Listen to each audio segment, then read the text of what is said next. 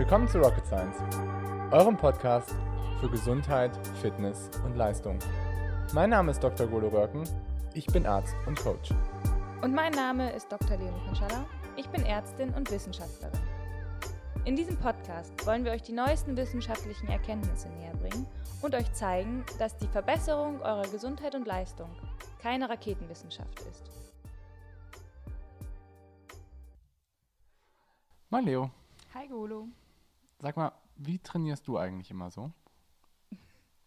Nach Gefühl. Also tatsächlich am liebsten nach Gefühl. Und wie fühlst du dich dann beim Training?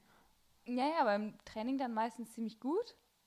Aber ähm, so richtig, also wenn ich das wirklich nur so machen würde, wäre es, glaube ich, nicht sinnvoll. Und hast du das Gefühl, dass du bei den Trainingssessions, dass dein Gefühl sich ändert? Oder, sag ich mal, wenn du jetzt irgendwie so fünf Stunden Fahrrad fährst und ähm, davon 80 Prozent vorne im Wind fährst, immer so eine Reifenlänge vor den, der rechts neben dir fährt. Redest jetzt von dir? ist egal wer. es ist dann eher so, dass du merkst, irgendwie so nach zwei, drei Stunden so, okay, hm, wird anstrengender oder Ja, klar. Das, also die, das Gefühl der Intensität bei gleicher Leistung verändert sich über die Zeit, definitiv. bei gleicher Leistung. Jetzt haben wir ja schon ein Indiz. Ähm, genau, also heute geht es ja so ein bisschen um, wonach man trainieren sollte, beziehungsweise wonach die meisten Leute trainieren und ob es sinnvoll ist, irgendwie eher nach Gefühl zu trainieren, sich eher nach, vielleicht nach der Herzfrequenz zu richten oder wenn man es irgendwie ganz fancy haben will, nach Leistung, Watt, ähm, Radfahren oder auch im Laufen. Und ähm, ich glaube, was man halt zuerst sagen muss, ist, wenn man sich irgendwie ein Training anguckt, sollte ja eigentlich jede Trainingssession irgendwie so ein Ziel haben. Ein Sinn. Genau, so kann man es auch sagen. Einen Sinn. Und das ist halt irgendwie nicht so einfach aus der Luft gegriffen, sondern das hat irgendwie schon so einen Hintergrund, dass man halt das, sage ich mal, eingeteilt hat in so Low Intensity, Medium Intensity und High Intensity. Das hat halt irgendwie mit Laktatschwellen zu tun und respiratorischen Schwellen und mit verschiedenen Dingen, die halt irgendwie im Organismus stattfinden. Ähm, aber letztendlich, was der größte Unterschied ist, halt, dass jedes Training so ein bisschen andere Reaktionen bei uns im Körper hervorruft. Und ähm, dass deswegen halt, ähm, wenn man sich jetzt irgendwie ein Low-Intensity-Training anguckt, hat das halt irgendwie, löst das was anderes im Körper aus, als wenn man sich irgendwie ein High-Intensity-Training anguckt. So Aber es löst auch was gesprochen. aus, ne? Das muss man ja mal ganz ehrlich sagen. Weil ich zum Beispiel habe immer gedacht, so, ja, dieses Low Intensity, das ist, das ist sozusagen zum äh, Entspannen und zum äh, mehr oder weniger zum Erholen, aber das ist ja letztendlich nicht der Fall. Also es ist, es ist auch zum Erholen irgendwo, aber es sind ja auch äh, biochemische Sch- Stoffwechselwege dahinter, die man damit auch trainiert. Und das ist auch auf jeden Fall wichtig ist. Klar, also das ist ja auch das, was, glaube ich, auch, was viele auch immer, was im Amateursport sowieso der Fall ist, dass halt eher so, dass die Sache, die halt irgendwie im Low-Intensity-Bereich stattfindet, halt meistens so im Medium-Intensity-Bereich stattfindet und dass damit halt einerseits nicht die gleichen ähm, Anpassungsprozesse hervorgerufen werden, andererseits aber dann auch man meistens zu müde ist, um wirklich so in den hochintensiven Bereich, also in den High-Intensity-Bereich zu gehen Wenn der dann auf dem Plan steht. Wenn der dann auf dem Plan steht. Genau. Oder wenn man das halt auch selber vielleicht macht, dass man halt sagt, okay, ich trainiere irgendwie fünfmal die Woche, davon mal gehe ich irgendwie zweimal locker Radfahren und irgendwie dreimal hart laufen. Dann schafft man halt meistens dann, wenn man irgendwie das locker Radfahren halt viel zu intensiv macht, dann schafft man halt nicht das hart Laufen irgendwie an den drei Tagen, was man sich eigentlich vorgenommen hat. Und ich glaube, Stimmt. das ist dann, ähm, also was man erstmal, glaube ich, sagen muss, ist, glaube ich, das Ganze so ein bisschen zu definieren. Ne? Also was ist Low Intensity, was ist Medium Intensity, was ist High Intensity. Und ähm, dafür eignet sich halt einerseits, sage ich mal, so das Gefühl, wenn man halt irgendwie so sagt, okay, Low Intensity, dabei sollte man sich noch sehr, sehr gut unterhalten können. Äh, man sollte nicht besonders außer Atem sein und man sollte eigentlich auch gleichmäßig eine Intensität über einen sehr, sehr langen Zeitraum erhalten können. Also das heißt schon so zwei, drei Stunden bei einer gleichbleibenden Intensität das Ganze durchzuziehen. Und wenn man jetzt zum Beispiel laufen geht und vielleicht irgendwie anfängt mit dem Sport, dann sollte man zumindest in dem Bereich sich für eine halbe Stunde locker bewegen. Was ich aber auch dazu sage, ist immer, dass Low Intensity ist für Leute, die mit dem Laufen anfangen, die kommen meistens in dem Bereich erst gar nicht. Also die schießen halt schon gleich drüber, ja. Genau. Also um halt im Laufen Low Intensity zu machen, muss man halt wirklich schon sehr, sehr fit sein. So, also ich habe auch ähm, ja, Leute trainiert, die ähm, mit denen war es gar nicht möglich, irgendwie in den Bereich zu kommen. Die konnten noch so langsam laufen und sie waren halt nie in diesem Low-Intensity-Bereich. Für die macht es dann halt irgendwie vielleicht auch mal Sinn, zu sagen, okay, ich mache ähm, drei Minuten laufen, zwei Minuten gehen, damit es halt irgendwie noch locker bleibt. Oder auch wenn man sozusagen, wenn man nach einer Verletzungspause wieder anfängt, ist das ja auch der erstmal der erste Weg, wieder fit zu werden. Genau, ja, auf jeden Fall. Aber ich denke immer, dass ähm, gerade wenn man sich so die niedrig intensiven Sachen macht, macht es vielleicht mehr Sinn, das sogar auf dem Fahrrad zu machen. Spazieren zu gehen kann auch okay sein. Ich sag mal gerade so, vielleicht hier nicht in Hamburg, aber wenn man irgendwie ein hügeliges Ge Gelände hat, zu wandern kann absolut gut sein. Also mhm. ich weiß, Chrissy Wellington hat damals auch, was so eine Triathlon-Siegerin ist und die hat ihr Coach immer über zwei, drei, vier Stunden Wandern in die Berge geschickt ähm, einfach damit sie das trainiert und damit sie sich nicht immer bei den Sessions irgendwie ins Ausschießt, weil sie die halt auch viel zu schnell immer gelaufen ist. Ja, also und ich habe das auch schon mit manchen Leuten gemacht. Die, ich glaube, so ein paar werden sich jetzt an die Nase getappt fühlen. Also die, die das irgendwie immer in einem viel zu, in einem hoch zu, zu intensiven Bereich für mich machen, die gehen dann irgendwie erstmal ein bisschen wandern, damit man das halt auch entwickelt. Ich meine, man wird ja auch besser. Das ist halt das andere, was die Leute dann auch irgendwie nicht wissen, dass wenn man das halt wirklich trainiert, dann kann man auch nachher diesen Low-Intensity-Bereich echt schnell absolvieren. Also man wird dann halt deutlich, deutlich ähm, besser. Und ähm, ich glaube, das andere, was halt, ähm, worüber dann das halt auch sehr, sehr gut kontrollieren ist, kann über die Herzfrequenz. Mhm. Ist für mich auch der bessere Marker als, als Watt im, im Low-Intensity-Bereich. Ähm, und da am besten natürlich irgendwie eine, über eine Leistungsdiagnostik das Ganze festzulegen. Aber sonst kann man auch seine maximale Herzfrequenz nehmen. Dabei würde ich das aber auch so einen maximalen Herzfrequenztest machen. Also ich würde es nicht irgendwie hier ein typisches medizinisches Ding, 220 minus Lebensalter. Oder einmal kräftig mit dem Partner streiten, dabei den Puls kurz anziehen. Kann auch klappen.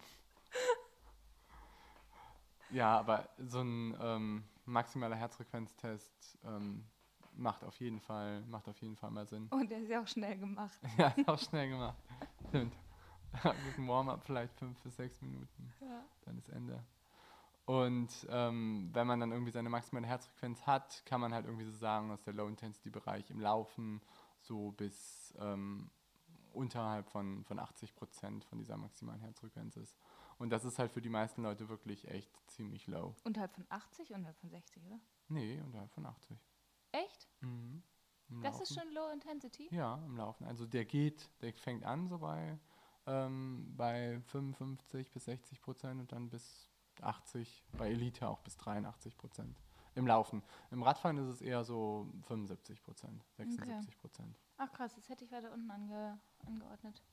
Ja, nee, okay. eigentlich. Und was noch genauer ist, wenn man es also ganz, wenn man es halt ganz genau eigentlich machen will mit so einem maximalen Herzfrequenztest, was richtig gut ist, ist, dass man die Herzfrequenzreserve nimmt. Das ist, ähm, klingt so ein bisschen fancy, aber das ist eigentlich nur, dass man quasi den Ruhepuls abzieht von seiner maximalen Herzfrequenz und dann das Ganze mal ähm, 0,8 ähm, nimmt und dann halt wieder den Ruhepuls addiert, weil damit wird noch so ein bisschen Rechnung getragen von den Leuten, die halt irgendwie vielleicht ein bisschen mehr an Ruhepuls haben oder ein bisschen geringeren Ruhepuls haben, als denen, die halt einen etwas höheren Ruhepuls haben. Und, und das spiegelt damit ja auch sozusagen die Adaptationsbreite des Herz-Kreislauf-Systems besser wieder. Genau, das ist halt vor allen Dingen dann wichtig irgendwie bei, ähm, bei irgendwie echt guten Ausdauersportlern, die halt eher einen, tendenziell eher einen, Ruhe, einen niedrigeren Ruhepuls haben und für die macht es durchaus Sinn, solche Sachen halt mit der Herzfrequenzreserve ähm, so zu bestimmen. Am besten aber auch über eine Leistungsdiagnostik, das geht eigentlich auch immer relativ gut. Genau, ähm, und dann halt gibt es halt diesen Medium-Intensity-Bereich, der halt irgendwie so stattfindet. Ähm, man sagt immer so nicht Fisch und nicht Fleisch, also es ist dabei ähm, ist es leistungsphysiologisch so, dass halt ähm, das erste Mal mehr ähm, Laktat anfällt im Blut ähm, und dadurch, dass mehr Laktat quasi im Blut anfällt, das liegt halt daran, weil mehr schnell kontrahierende Muskelfasern ähm, an der Energiebereitstellung beteiligt sind. Und das muss halt quasi dann ähm, wieder verstoffwechselt werden.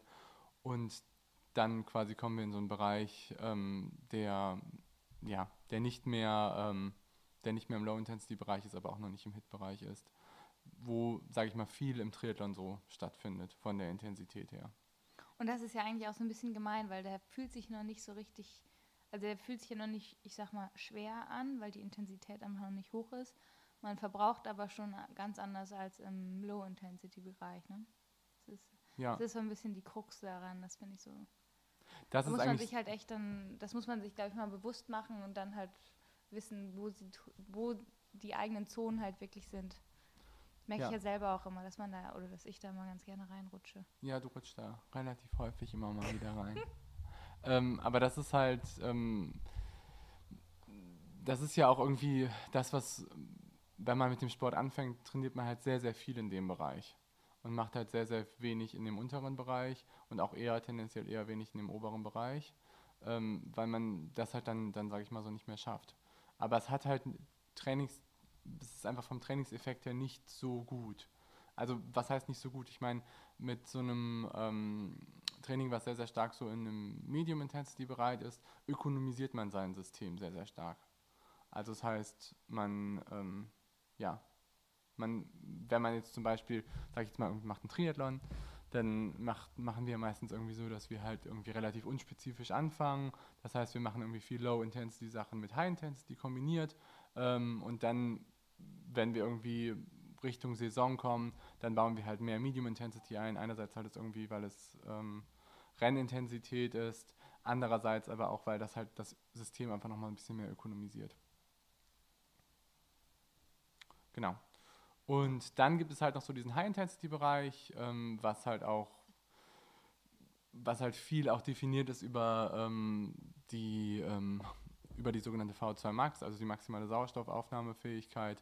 Ähm, und das ist halt ein sehr lohnender Trainingsintensitätsbereich, weil ähm, da halt eigentlich die größten Trainingsanpassungen generiert werden zumindest auch was, was ausdauerleistungsfähig angeht, aber neuromuskulär auch. Ähm, für eigentlich die gesamte Muskulatur finden eigentlich die größten Anpassungen quasi im High-Intensity-Bereich statt. Trotzdem darf man davon eben nicht zu viel machen. Auch wenn es total fancy ist und sehr zeiteffektiv, kann man nicht nur damit trainieren. Genau, das ist, ähm, was man halt auch sagen muss ähm, dass dieser High-Intensity-Bereich löst halt irgendwie die meisten An Anpassungen bei uns aus, aber muss ihn halt trotzdem relativ vorsichtig ähm, betreten. Und eigentlich ist so, High Intensity ist eigentlich so definiert als der Bereich oberhalb irgendwie so von der zweiten Laktatschwelle. Also wenn man es jetzt irgendwie wieder mit der Herzfrequenz macht, ist das irgendwie so im Bereich von ja, 88, 90 Prozent der maximalen Herzfrequenz und darüber. Ähm, und dann muss man nochmal so ein bisschen unterscheiden. Eigentlich sagt man so 90 bis 95 Prozent. Ähm, das ist so dieser typische Bereich, in dem man sich bewegen sollte, wenn man halt irgendwie Anpassungen bei der Ausdauer ähm, erreichen möchte und halt sich dann auch so, sage ich mal, das ist dann noch so dieser Bereich, wo man halt irgendwie 90 Prozent der maximalen Sauerstoffaufnahmefähigkeit erreicht. Ähm, und dann gibt es halt noch so diesen maximalen Bereich, der ist dann irgendwie über 95 Prozent und den sollte man vielleicht im letzten Intervall oder sowas ansteuern, aber sonst eigentlich auch nicht unbedingt. Sonst ist es dann das letzte Intervall. Genau, weil dann ist es halt meistens das letzte Intervall. genau, das ist halt so. Also wenn man jetzt irgendwie sagt, so irgendwie, ich fahre viermal vier Minuten oder so oder ähm, was anderes macht, dann sollte man halt irgendwie probieren, dass man so eher in dem Bereich so von 90 bis 95 Prozent bleibt und nicht unbedingt bei über 95, 96 Prozent. Und wenn man halt Oder wieder für eine Minute bei 110 Prozent. Genau. Und dann für drei Minuten bei 60. ja, das ist ja dann wieder so Consistency is key, ne? Ja. Dass man halt irgendwie sagt, okay, ich will vier mal vier Minuten möglichst konsistent gut durchfahren und nicht irgendwie eine Minute Knallgas ähm, und dann drei Minuten irgendwie noch so ein bisschen überleben. Und das gibt es sogar in der Wissenschaft. Das ist sogar, ähm, formuliert worden von dem eigentlich, der so ganz viel Forschung dazu gemacht hat. Der beschreibt das immer so als ISO-Effort.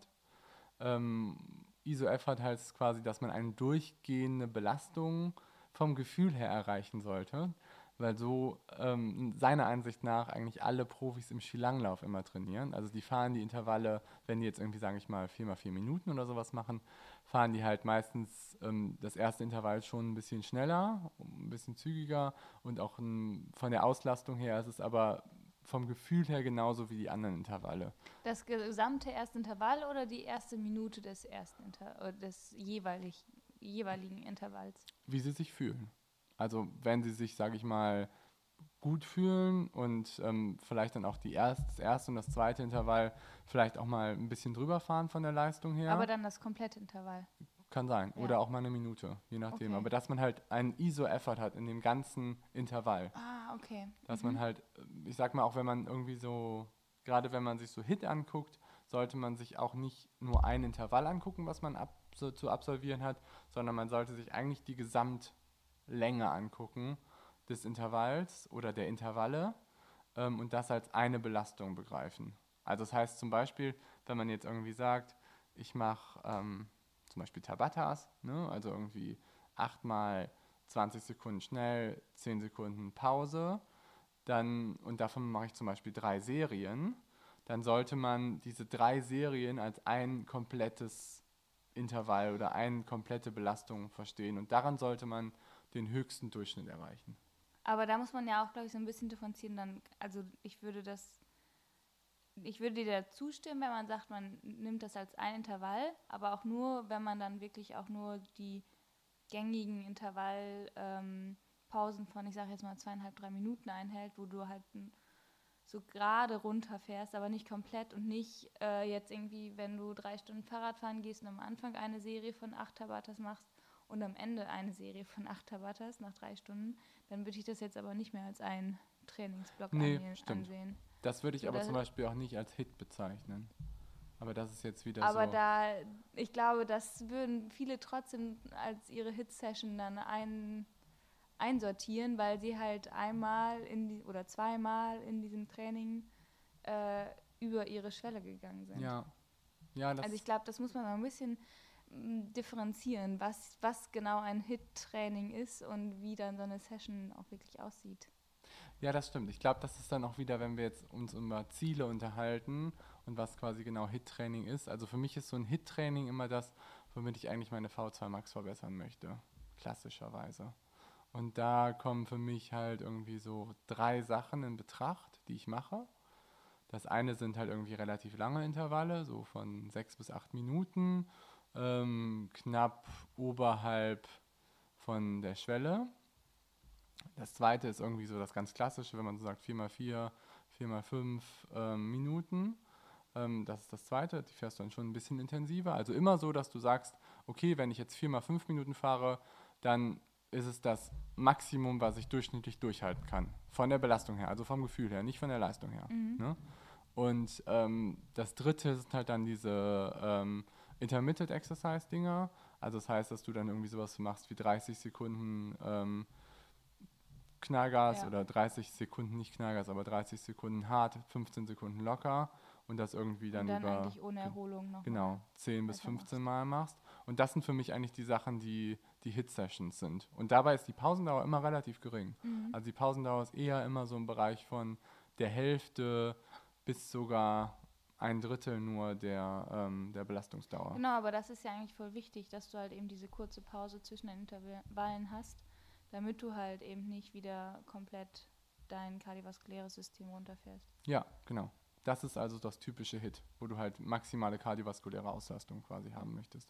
Und dann gibt es aber noch so Sit, das ist so Sprint. Warte einmal kurz, ich glaube, vielleicht müssen wir einmal nochmal Schwelle erklären. Okay. Oder? Ja, also, vielleicht. Okay. Wenn, wenn man jetzt so sagt, jetzt fährt man irgendwie über der Schwelle, unter der Schwelle. Also, ja. ja. Also Schwelle ist, ähm, es gibt tausend verschiedene Konzepte, wie man die Schwelle, sage ich mal ganz genau, konzipiert. Was ich eigentlich immer noch am besten finde, ist so, dass man sagt, dass die Schwelle der Bereich ist, den man über 40 bis 80 Sekunden, 80 Minuten maximal aushalten kann wenn man es jetzt irgendwie ähm, sportphysiologisch sagt, ist es halt eher so der Bereich, in dem dein Laktat ähm, sich nicht mehr verändert über 30 Minuten, ähm, nicht mehr im Bereich von 1 Millimol über 30 Minuten verändert. Was es aber letztendlich sagt, ist halt irgendwie, die Schwelle ist eigentlich der Bereich, wo du von deinen, von deinen Mitochondrien her halt irgendwie das gesamte Laktat, was irgendwie anfällt ähm, und Pyruvat, dass du es maximal quasi noch aufnehmen kannst. Und wenn, das ist, Mitochondrien sind eigentlich wie so ein Staubsauger. Also genau, dass irgendwie du ähm, generierst halt irgendwie an deiner Schwelle, generierst du halt irgendwie 100% deiner Leistung ähm, über ähm, eine Kohlenhydratverbrennung und dann innerhalb der Zelle wird dann halt ähm, zunächst Pyruvat ähm, produziert durch die Glykolyse und das kann halt irgendwie von den Mitochondrien direkt aufgenommen werden, Laktat aber auch ähm, und wenn du halt genug, ähm, wenn deine Kapazität von den Mitochondrien quasi erschöpft ist, dass halt irgendwie mehr Laktat anfällt, als sie halt ähm, quasi abbauen können, dann kommt es halt zu so einem Bereich, wo du halt kein sogenanntes Steady State, also keinen ähm, maximalen Wert mehr aufrechterhalten kannst. Dann wird der Muskel sauer. Genau, ja. Ja. ja, da tue ich mich immer schwierig mit, muss ich sagen. Mit, ähm, weil, ja, egal, das ist. da sprechen wir nochmal drüber. Da sprechen wir nochmal drüber, ja. Ähm, aber was, was eigentlich, also was mega interessant ist, ist halt, dass irgendwie ähm, Laktat fällt halt irgendwie immer an. Ne? Also ist jetzt nicht irgendwie sowas, was ähm, nur ähm, unter anaeroben Bedingungen gebildet wird. Das ist totaler Schwachsinn. Ähm, und Laktat wird halt vor allen Dingen irgendwie in unseren schnell kontrahierenden Muskelfasern halt viel mehr gebildet als in unseren Ausdauermuskelfasern. Und das heißt, wenn du irgendwie einen Apparat hast, wo du halt ganz viele ausdauernde Muskelfasern hast, dann kannst du halt viel besser Laktat verstoffwechseln. Also du kannst halt quasi das Laktat, was in deinen schnell kontrahierenden Muskelfasern gebildet wird, halt über deine langsam kontrahierenden Muskelfasern kannst du quasi aufsaugern und kannst es halt da dann irgendwie wieder verstoffwechseln. Und Laktat ist halt ein sehr energiereicher Stoff, der in unserem gesamten Organismus halt ganz, ganz stark benötigt und auch ähm, die ganze Zeit quasi produziert wird. Und ähm, wenn man sich zum Beispiel in der Zelle es halt anguckt, hat man meistens irgendwie eine Relation von 10 zu 1 von Laktat zu Pyruvat. Also du hast halt immer mehr Laktat als Pyruvat. Nur es wird halt meistens, fällt es halt nur in so einer geringen Konzentration an, weil es halt von den Mitochondrien halt relativ schnell gut verstoffwechselt werden kann für die oxidative, für halt Energiegewinnung. Genau. Und das ist halt irgendwie, der Bereich der Schwelle ist halt der Punkt, wo dann diese Kapazität von den Mitochondrien quasi überstiegen wird und dann fällt halt Laktat langsam an. Und dann gibt's, unterscheidet man aber auch noch zwischen so einem langsamen Überschreiten der Schwelle, also das heißt, das ist dann irgendwie so dieser Bereich von ähm, 4,5, ähm, 5 bis 5,5, maximal so 6 Millimol, also das ist so ein äh, Slow Rise von Laktat, also das kann man auch relativ lange noch aufrechterhalten, teilweise irgendwie 15 äh, Minuten. Und dann gibt es aber auch noch so, also das ist zum Beispiel dieser typische Sach, wenn irgendwie Leute sagen, okay, ich mache einen 20-Minuten-Test und nehme dann irgendwie 95 Prozent davon und kann darauf auf meine Schwelle schließen. Das kann halt bei manchen Leuten total gar nicht funktionieren, weil die halt vielleicht so einen sehr, sehr guten Slow-Rise-Laktat haben. Also das heißt, die sind dann irgendwie vielleicht im Bereich irgendwie von 5,5, 5,6, 5,7 schon in diesem 20-Minuten-Test. Ähm, aber sind trotzdem deutlich oberhalb von ihrer Schwelle schon. Und dann gibt es halt diesen anderen Bereich. Das heißt, nochmal kurz, wenn das Lowriser sind und die fahren 20 Minuten, um ihre Schwelle zu bestimmen, dann würden sie sozusagen eine falsch hohe Schwelle haben am Ende. Genau, ja. Ja, okay. Ja. Oder wenn sie halt eine besonders gute Laktattoleranz haben, aber das ist meistens nicht so. Und das andere ist, ähm, wenn du dann halt so deutlich drüber bist, dann hast du halt so einen Fast Rise, also alles so über 6 Millimol, dann geht es halt relativ schnell nach oben, bis du zur maximalen Ausbelastung von 8, 9, 10 Millimol. Genau. Aber generell ist es so, dass Leute, die eher unfit sind, können bei so einem 20-Minuten-Test eher sich mehr aus dem Leben fahren, als Leute, die eher relativ fit schon sind. Echt? Woran liegt das? Was glaubst du? Ist das ein mentales Ding? Nee, das ist, das ist dann so ein Ökonomie-Ding. Also das liegt dann daran, wenn man sich jetzt irgendwie, wenn man sich die Ausdauerfaktoren angucken, die halt beim Ausdauersport relevant sind, dann sind das im Wesentlichen drei. Das eine ist V2 Max, das heißt irgendwie der Motor, den du hast, also die maximale Kapazität, die du aufbringen kannst, ist irgendwie deine V2 Max. Also Kapazität, Sauerstoff aufzunehmen. Genau, Ja. Sauerstoff genau zu verwerten. Ähm, das zweite ist irgendwie ähm, die fraktionelle Ausnutzung dieser Sauerstoff an deiner Schwelle. Also das heißt zum Beispiel in Profi ist so im Bereich von 85 bis 90 Prozent der maximalen V2, Ma- der, der V2 Max an seiner Schwelle. Ach krass. So Also die können quasi in dem Bereich halt 85 bis 90 Prozent ihrer V2 Max ausnutzen an der Schwelle. Boah, das ist richtig fies. Ja, das ist richtig viel. Ja. Und das dritte ist halt so Ökonomiefaktoren. Also ähm, wie gut du, ähm, das ist dann eher so genau der umgedrehte Faktor, dass quasi, wenn du sehr, sehr gut bist, dann brauchst du ja deutlich weniger Energie als jemand, der ähm, nicht so gut ist. Und deswegen ist halt quasi jemand, der irgendwie eine fraktionelle Ausnutzung hat, vielleicht von 85 bis 90 Prozent, wenn der irgendwie bei diesem 20-Minuten-Test kann der nicht nochmal irgendwie deutlich, deutlich mehr darüber packen. Weil das halt viel enger getaktet ist, dieses ganze System. Und deswegen klappt bei sehr, sehr gut trainierten, klappt ein 20-Minuten-Test deutlich besser, als bei jemandem, der vielleicht erst mit dem Sport gerade erst anfängt. Mhm. Okay. Okay, jetzt sind wir aber ein bisschen, bisschen abgedriftet. Ups. Ja. Nee, aber was ich noch sagen wollte, ist halt, dass man unterscheidet halt irgendwie zwischen Hit, ne? Also das, was man irgendwie, damit möchte man seine maximale Kapazität irgendwie verbessern. Und das andere ist halt irgendwie ähm, Sit, was eher so ein Sprintintervalltraining ist, womit man halt eigentlich eher so motorische Kapazität verbessern möchte und ähm, ja, solche Sachen. Wobei es auch Studien gibt, die zeigen, dass man durch Sit auch zum Beispiel eine AMPK-Aktivierung hat. Also das heißt, einen molekularen ähm, Baustein aktiviert, der sehr, sehr stark ähm, auf den Mitochondrienstoffwechsel äh, Auswirkungen hat. Und deswegen kann man das nicht so pauschal sagen. Wahrscheinlich gibt es dann auch so Crosswirkungen zwischen Hit und Sit. Ja. Aber ähm, was wir eigentlich sagen wollte, ist so, okay, womit haben wir die meisten Gains? Was würdest du sagen? Ich tue mich da schwer mit, weil ich glaube, dass, ähm, dass es schon auch individuell ist, was bei wem gut anschlägt. Aber ähm, so, also meine Erfahrung, ich würde sagen, dass halt eine gute, ein guter Wechsel aus Hit und Lit einen erstmal mehr nach vorne bringt, ähm, um dann darauf seine Ökonomie auszubauen. Und wie viel sag, würdest du sagen, braucht man Hit? Wie viel man braucht, Mhm. Ja. Du meinst jetzt pro Woche? Ja, so, also, ja. Also ich finde, in einer normalen Trainingswoche, wenn man jetzt nicht eine Entlastungswoche hat oder so, finde ich schon gut, wenn man drei anstrengende Einheiten macht. Okay. Also drei Hit-Sessions Mhm. pro Woche. Ja, das ist schon viel, finde ich.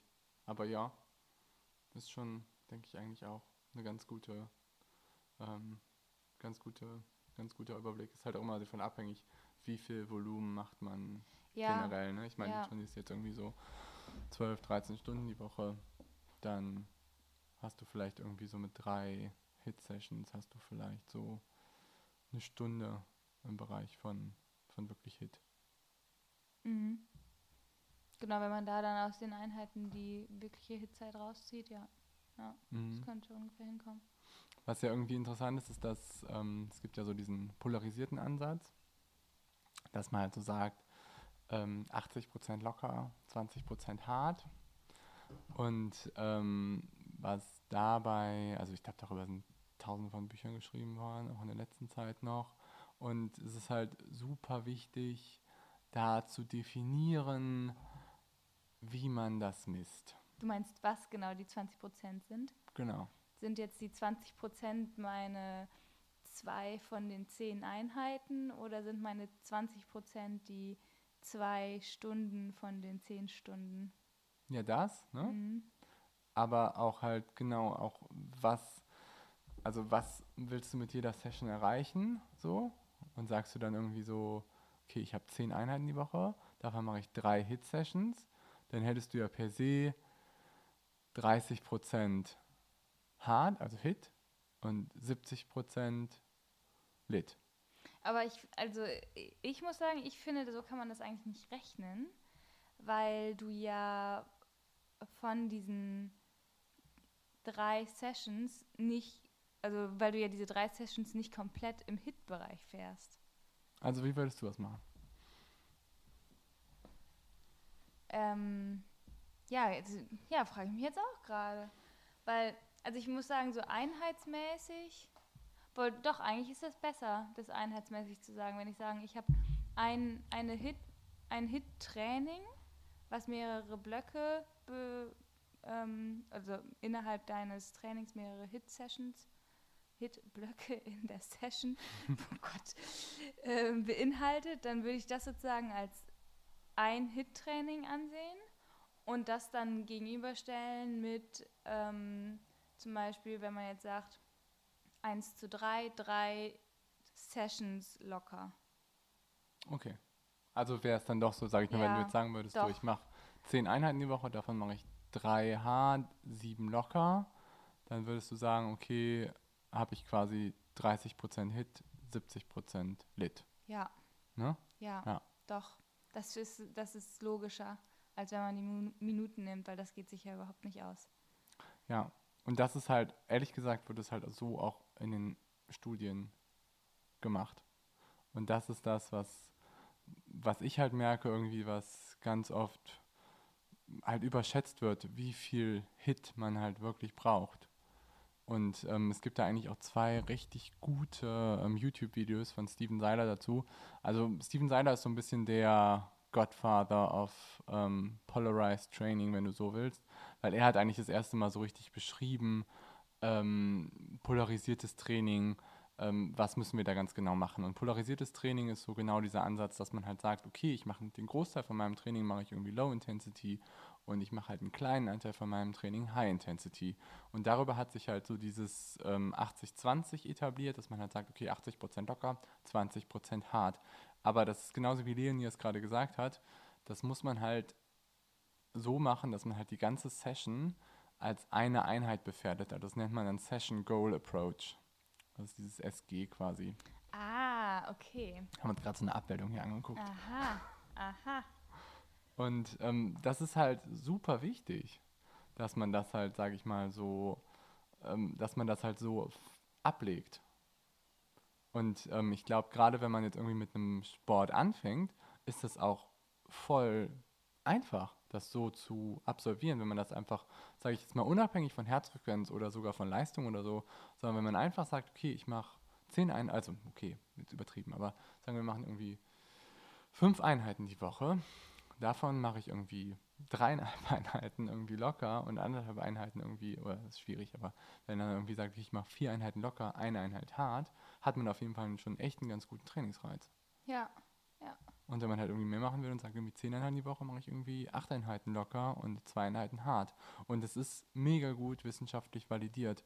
Und was halt häufig dann gemacht wird, ist, dass man dann halt sagt, okay, ich mache so einen Zeit-in-Zonen-Approach. Also das ist dann so, dass man halt sagt, okay, ähm, ich gucke mir halt die Herzfrequenz an, wie lange ich in einer bestimmten Zone war. Ähm, oder ich gucke mir auch die Leistung an, wie ich in einer bestimmten Zone war. Herzfrequenz hat ja immer irgendwie so einen gewissen ähm, Delay. Also das heißt quasi irgendwie, wenn ich ähm, eine Belastung aufnehme, dann dauert es bei der Herzfrequenz immer so zwei, drei Minuten meistens. Am Anfang ein bisschen länger, später ein bisschen weniger, bis ich halt irgendwie so in dieser Zone bin. Ähm, sodass quasi Herzfrequenz eigentlich das ist, was am allerwenigsten das darstellt, wie viel wirklich an Intensität stattgefunden hat. Aber ähm, es gibt halt zwei, drei Studien zu, die halt zeigen, dass ähm, wenn du so einen Approach fährst, kannst du es auch machen, aber dann musst du halt irgendwie diese 20% durch drei teilen. Also das heißt, dann hast du noch irgendwie so 6, 7 Prozent. Und in den ganzen Studien zum Beispiel von Seiler, der irgendwie das, ähm, den Nationalkader untersucht hat, der Norweger im Skilanglauf, die machen halt eher irgendwie so 2, 3, 4 Prozent oder so Hit. und der Rest ist halt irgendwie lit und ein bisschen ist halt noch so in diesem Medium-Intensity-Bereich. Okay, um das vielleicht noch einmal kurz einfach zusammenzufassen. Wenn man nach Herzfrequenzzone und Zonenbereich trainieren möchte, dann bedeutet das nicht, ich muss jetzt 20 Prozent meiner Trainingszeit in Zone, in meiner Hitzone sein, sondern halt eben nur 5 Prozent. Genau. Weil meine Herzfrequenz später ansteigt. Genau. Ja, okay. Okay, sorry. das war ein bisschen kompliziert ausgedrückt. ähm, ja, aber genau, das ist halt, das ist super wichtig. Also das ist irgendwie was, was ähm, viel zu viele Leute halt einfach auch komplett kolossal falsch machen. Das halt auch überschätzen bis zum geht nicht mehr. Also wenn man irgendwie, sage ich mal, sieben, acht Stunden die Woche trainiert und dann irgendwie drei Hit-Sessions macht, über einen langen Zeitraum, dann ist das einfach zu viel. Das ist immer ich glaube, ich würde gar nicht mehr aufstehen können aus dem Bett. Wieso? Du machst auch drei Hit-Sessions. Ja, aber ich mache ja auch dann zwischendurch mal gar keine Hit-Session. Ja. ja, das stimmt. Ja, was man da, glaube ich, auch noch sagen muss, ist, dass dieses, dieses polarisierte Modell ist halt eigentlich auch so immer definiert über einen langen Zeitraum. Also das heißt, es kann durchaus mal Sinn machen, vielleicht auch mal zwei, drei Wochen zu nehmen, wo man halt irgendwie ähm, einen Block macht oder sowas in der Art und dann vielleicht auch mal eher das Volumen reduziert und dann halt irgendwie ähm, hochintensiv halt in diesem, in einem, sich in einem bestimmten Bereich bewegt und dann halt irgendwie vielleicht auch drei, vier Hit-Sessions die Woche zu machen, dann aber vielleicht nur noch acht Stunden trainiert oder so. Aber danach macht man vielleicht dann irgendwie auch einen Low-Intensity-Block. Das heißt, dass man dann sozusagen auf seine 20-80-Verteilung innerhalb von zwei Monaten kommt. Meinst du so? Ja, ja, genau, ne? so meine ich es. Ja, ja, richtig, über 8, 12. Mhm. Die haben die Studien waren teilweise auch über ein Jahr oder sogar noch länger. Also das ist, okay. ja. Das ist eigentlich so. Und selbst auf den Zeitraum. Okay. Ja, viel. Genau. Und dann gibt es halt noch so ein anderes Modell, was halt irgendwie benutzt wird immer. Das ist so ein pyramidales Modell. Da macht man halt irgendwie 70 Prozent ähm, im Low-Intensity-Bereich oder 60 bis 70 Prozent, so 20 Prozent im Medium-Intensity-Bereich und dann irgendwie nochmal so 5 bis 10 Prozent irgendwie im High-Intensity-Bereich. Wieder auch mit Session Goal, ne? Also Aber die, dieser pyramidale äh, Ansatz ist auch immer mit äh, Load gleichzeitig gekoppelt, oder? Wie meinst du? Dass, ähm, dass du nicht nur deine Intensität hochschreibst, sondern auch deine, ähm, deine äh, reine Trainingszeit? Nicht unbedingt, ne? Nee? Eigentlich so. nicht. Also pyramidal ist erstmal nur, das sind halt eigentlich immer so Trainingsintensitätsverteilungen, also alles immer nur so solche Studien, die halt dazu quasi laufen. Ah, okay, ich dachte, das wäre, okay. Meistens kombiniert man das halt so damit. Und das zeigt sich halt ähm, so in Disziplinen wie im Triathlon. Zum Beispiel, wenn man da halt irgendwie über so einen ganzen Jahresverlauf oder sowas guckt, zeigen sich halt meistens irgendwie mehr so pyramidale Verteilungen. Also dass man schon noch einen guten Aspekt hat, einen guten Bereich hat, irgendwie so in diesem Medium-Intensity-Bereich, was ja auch Sinn macht, weil das irgendwie so Wettkampfintensität ist und da arbeiten die Leute dann halt irgendwie auch viel in dem Bereich. Ne? Aber ich sag mal jetzt so, für Leute, die ähm, mit dem Sport vielleicht anfangen oder ihre Fitness aufbauen wollen, macht halt so ein polarisiertes Training erstmal mehr Sinn. Mhm. Und auch für Triathleten. Ich finde halt immer, dass Triathleten halt zu viel in diesem Medium-Intensity-Bereich sich bewegen und dabei halt irgendwie den High-Intensity-Bereich halt so ein bisschen außen vor lassen. Und ich glaube, dadurch halt einfach auch so Trainingsanpassungen halt einfach nicht stattfinden. Weil das macht dich einfach jetzt nicht mehr wirklich, meistens nicht mehr schneller. Dieses Medium-Intensity-Training. Das macht dich halt ökonomischer. Hm. Okay. Ich glaube, das war jetzt ziemlich viel. Ja, wir kamen irgendwie wir sind von Schwellen. ein bisschen abgedriftet zwischendurch. Und so wirklich über Watt haben wir auch noch gar nicht gesprochen, aber nee, ich weiß stimmt. gar nicht, ob wir das vielleicht nochmal ein andermal machen sollten. Macht vielleicht Sinn. Vielleicht nur einen Satz dazu. Ähm, ich finde halt immer, also da muss man unterscheiden, Herzfrequenz ist was, was von unserem Körper kommt, also man nennt das immer internaler oder interner Faktor. Und Watt ist halt was, was wir von außen auf unseren Körper aus, aufbringen. Also das ist quasi extern was, was wir beschreiben. Und die beiden sollte man halt, wenn ich als Coach darauf achte, dann vergleiche ich die beiden immer miteinander. Also ich würde jetzt nicht nur ein Training anhand von Watt beschreiben, sondern würde irgendwie immer gucken, wenn ich irgendwie bestimmte Watt auf den Körper aufbringe, was kriege ich dann für eine Herzfrequenz nachher raus und auch was kriege ich für ein Gefühl nachher raus. Und ich finde es immer super schwierig, ein Training nur anhand von Watt zu steuern. Ja, also ich finde halt, dass die Herzfrequenz, ähm, die belügt dich halt nicht so sehr, ne? Also wenn man ähm, sehr ausgeruht oder sehr müde in ein Training startet, dann kann man vielleicht das gleiche an Watt treten oder laufen, aber mit einer ganz anderen Herzfrequenz und das am Ende, ähm, die zeigt dir am Ende eigentlich eher deine Belastung, finde ich. Also ähm, ja, und genau. Das ist eigentlich, ähm, muss man sagen, so ein bisschen ähm, objektiver vielleicht auf deinen jeweiligen Trainingsstatus bezogen. Ich, ja, ich finde halt, man kann einfach damit eigentlich auch, was du gerade sagst, so mit, mit ausgeruht und sonst was. Manchmal macht es vielleicht auch Sinn, dann irgendwie das Training noch so durchzuziehen. Aber man kann halt, gerade an der Herzfrequenz kann man einfach auch viel besser ablesen. Auch den Vergleich zwischen Herzfrequenz und Watt kann man viel besser Sachen ablesen, die man halt, wenn man nur Watt betrachtet, gar nicht ablesen kann. Und gerade so, wenn man lockere Sachen machen will und man ist halt irgendwie müde, was du auch gesagt hast, dann kann es halt auch irgendwie Sinn machen, dass man halt den Low-Intensity-Bereich einfach mal um 20, 30 Watt reduziert. Um halt in seiner Herzfrequenzzone zu bleiben. Genau, richtig. Ja. Mhm. Zum Beispiel, wir haben ja am Wochenende noch eine kleine Tour gemacht ähm, von 14 Stunden. Und ich meine, da konnte ich mein Training ganz bestimmt am Ende nicht mehr über Watt steuern.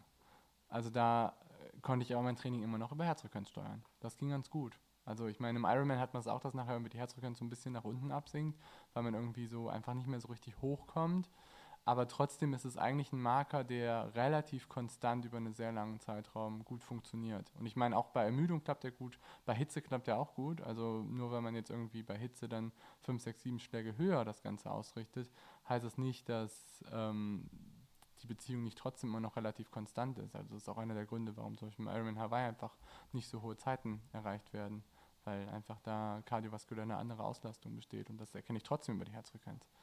Mhm. Ja, und ich glaube, damit haben wir es ganz gut abgeschlossen. Oder? Hast du noch was? Ich gehe jetzt nach, Trainier nach Gefühl trainieren, glaube ich. Alles klar, mach's gut. Scherz. oh no.